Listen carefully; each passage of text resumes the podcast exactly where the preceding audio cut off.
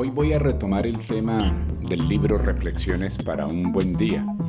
Algunos me preguntaban, ¿y por qué usted no sigue el orden del libro? Pues porque una forma es leerlo y otra es escribirlo y naturalmente escucharlo cambia. He intentado dentro de esta forma de comunicarme con mis lectores y con mis oyentes a través de la palabra oral, hacerlo en forma aleatoria.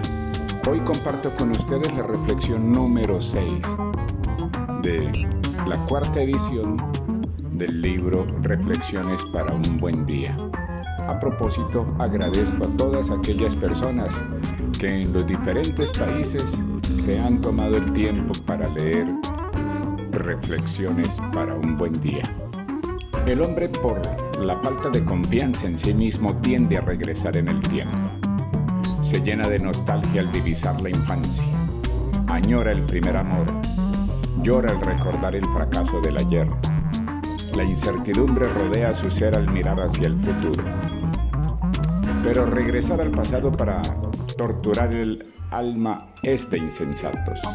Mirar a través de la ventana hacia el futuro para mostrarnos inseguros es una torpeza.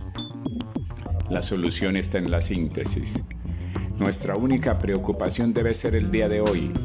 La carga del pasado por su peso nos puede convertir en estatuas de sal por no aceptar que nuestros ojos siempre miran hacia adelante.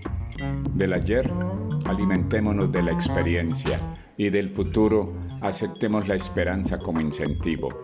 Mas la sabiduría nos dice que el gozo es el fiel compañero del instante.